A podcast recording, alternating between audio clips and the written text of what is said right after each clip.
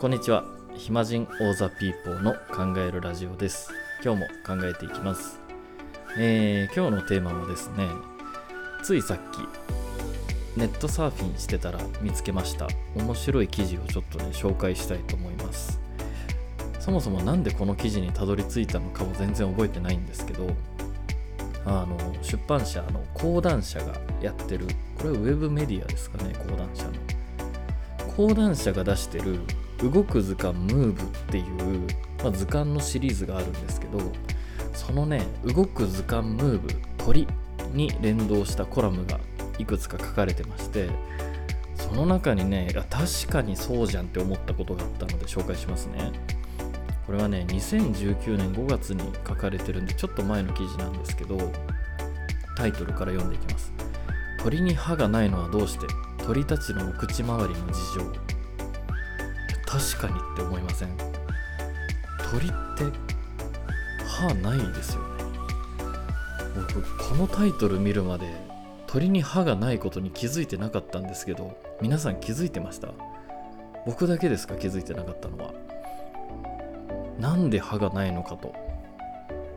読んでいきますね記事の内容を。なぜ鳥には歯がないのだろう？くちばしで上手に餌をつっつく様子を見ると不思議に思いますよね。そもそも鳥は恐竜のグループから進化しました。恐竜には大きくてギザギザした歯があるのに不思議。なぜでしょうか？本当ですよね。恐竜なんてめちゃくちゃ歯ありますよね。そんな疑問に対し新たな仮説が生まれました。イギリス王立協会の専門誌バイオロジー・レターズに発表された研究論文によると鳥類が歯を失った理由は卵の羽化を早めるためだと言います。ほう。論文を執筆したドイツのボン大学のツール・エイ・ヤン氏とマルティン・サンダー氏によると羽化までの期間の60%を占める歯の発生を待つ必要がないためなのだとか。そんな大変なんですか？羽化までの期間の60%がほう歯の発生に必要だと。確かに恐竜の卵が孵化するまで数ヶ月かかったと考えられているのに対して原生鳥類、えー、今生きている鳥たちですね。原生鳥類はわずか数日から数週間で孵化します。確かに卵を生まれてから孵化するまでめちゃくちゃ早いですよね。数日から数週間って。鳥にとって食べ物が食べやすいからくちばしになったという説や飛ぶのに体を軽くするために歯を失ったという説など様々な仮説が出ていましたがこの羽化の期間の短縮説は新しい説として今後の研究の幅が広がりそうです。あなるほど。結論ではないんですね。まだ一つの説として考えられると。いやー面白いですね。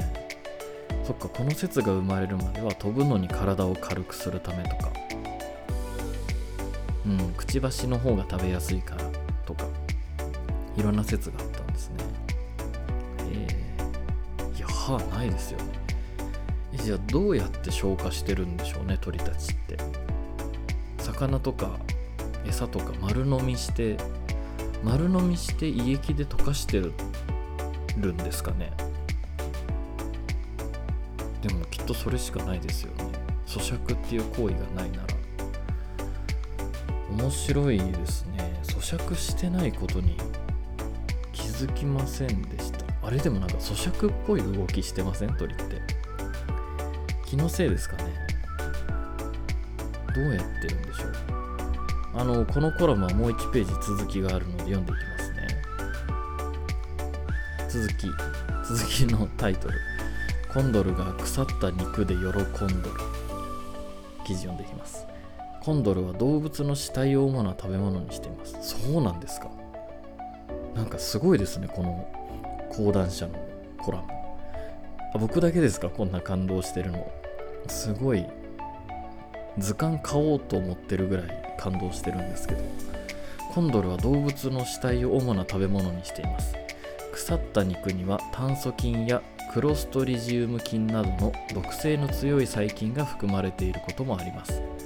他の動物がこのような病原菌にさらされたら病気になったり時には死んでしまうこともあるでしょう。コンドルが腐った肉を食べても平気なわけは数百万年の進化の過程で獲得した特殊な消化器官にあるようです。コンドルの消化器官は有害な細菌を死滅させ残ったものとは共存できるという優れたものなのです。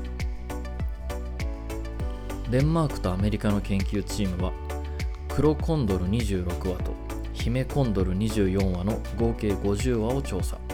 その結果コンドルの頭部には528種類もの細菌がいた一方腸内にはたった76種類の細菌しか見つかりませんでした。コンドルは進化の結果細菌を死滅させる強力な消化器官を持つ一方でそれでも殺せない致死性の細菌とは共存できる体制を獲得したと考えられています。ほう。すごいんですねコンドルというかコンドルが死んだ動物の肉を主に食べてることも今知りましたけど。うーん。進化の過程で他の動物が食べないものを食べることで効率よく生き残るということでしょうか。消化器官が特殊なんですね。すごいですね。なんかそんな有毒な細菌死滅させる消化器官持ってたら結構地球の歴史の中で生き残っていきそうですね。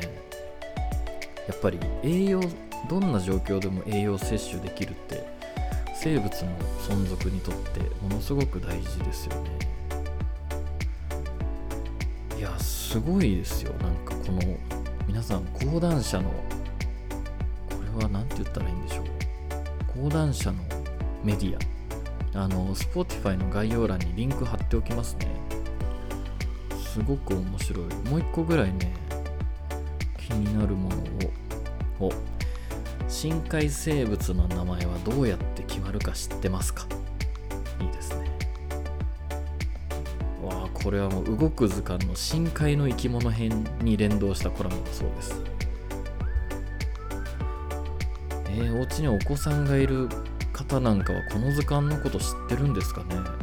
講談社が出してるムーブ動く図鑑シリーズ。すごい子供の頃こんな面白そうな図鑑あったらめちゃくちゃハマってたでしょうね。読んでいきますね。生き物にはラテン語で表記される世界共通の学名や日本で使われる和名海外で使われる英名など様々な呼び名が付けられています。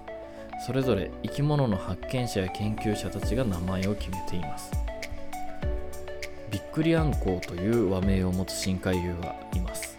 チョウチンアンコウの仲間で世界でも数個体しか見つかっていない珍しい魚です。頭の上からは大きな二股のルアーがぶら下がっています。狩りの時はルアーを折り曲げて頭の上から口の中に差し込みルアーを光らせて獲物を口の中へおびき寄せるという技を持ちます。この魚にビックリアンコウという名を付けたのはムーブ深海の生き物図鑑監修者の天岡邦夫先生です。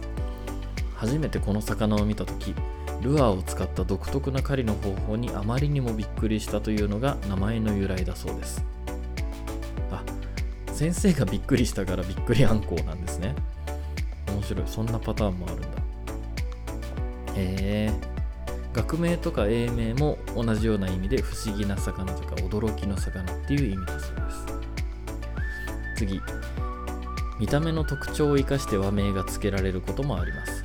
同じく天岡先生が命名した天岡先生めちゃくちゃすごくないですか？いろいろ発見してるんですね。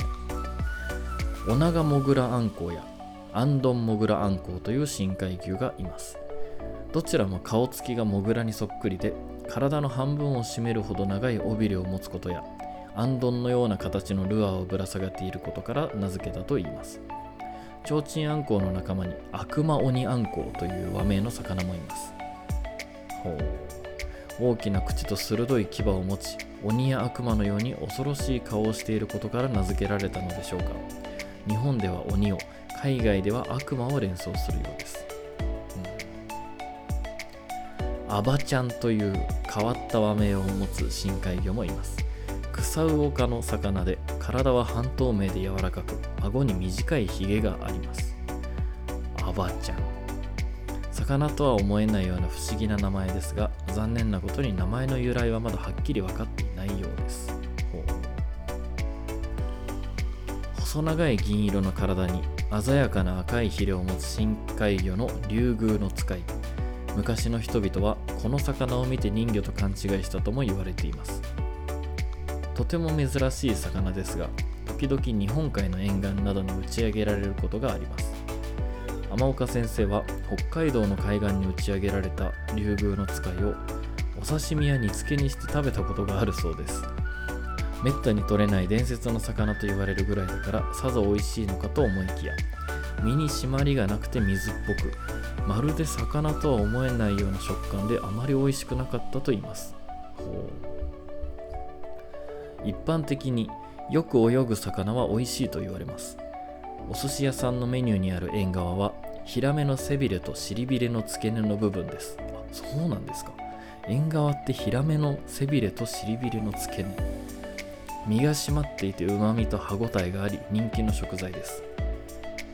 泳ぐ時にヒレを動かすので筋肉がよく発達し身が締まるのです。また目の下にある顎を動かす筋肉も絶えず使っているので硬くて美味しいです。その点竜宮の使いはあまり活発に泳ぐ魚ではありません。普段は体を45度ぐらい傾けた立ち泳ぎの姿勢で暖流という暖かい海水の流れに乗って移動しています。身が柔らかくて水っぽいのは体を軽くしたためです。あまり筋肉が発達していないのも理由の一つかもしれません。一方で非常に美味しい深海生物もたくさんいます。高級食材と知られるズワイガニや赤ザエビも深海生物です。ズワイガニって深海生物なんですね。お祝いの席などでよく食べられる金目鯛も昼間は水深数百メートルの深海に暮らしています。沖縄では竜宮の使いと同じグループの赤マンボウという深海魚がスーパーでよく売られていて身は味も見た目もマグロによく似て美味しいと言います。皆さんも知らないうちにいろんな深海生物を食べているかもしれません。という記事です。いやーいいメディアですね。なんかすごく楽しいですよ。竜宮の使いのネーミングセンスやばくないですか？かっこよすぎません？竜宮の使い。この見た目のね細長い特殊性とこの名前のセンスの良さで特別感めちゃくちゃ出ますよね。竜宮の使いはちょっとかっこよすぎますよね。なんかそこまでのセンス。いや今竜宮の使いに匹敵する名前を頑張って言おうとしたんですけどちょっと思いつかないですねこれ。当にこの講談社さんのメディアが良くていいですね。ちょっとこれから読み込んでいきます。きっとこの先何度も考えるラジオで紹介すると思います。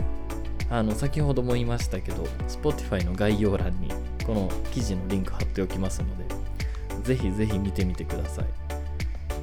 動く図鑑ムーブもぜひ持ってる方一人ぐらいいそうですね聞いてる中に持ってたら教えてくださいどんな感じか。はい。ということで今日はここまでです。最後まで聞いていただいてありがとうございました。暇人オーザピーポーの考えるラジオでした。では。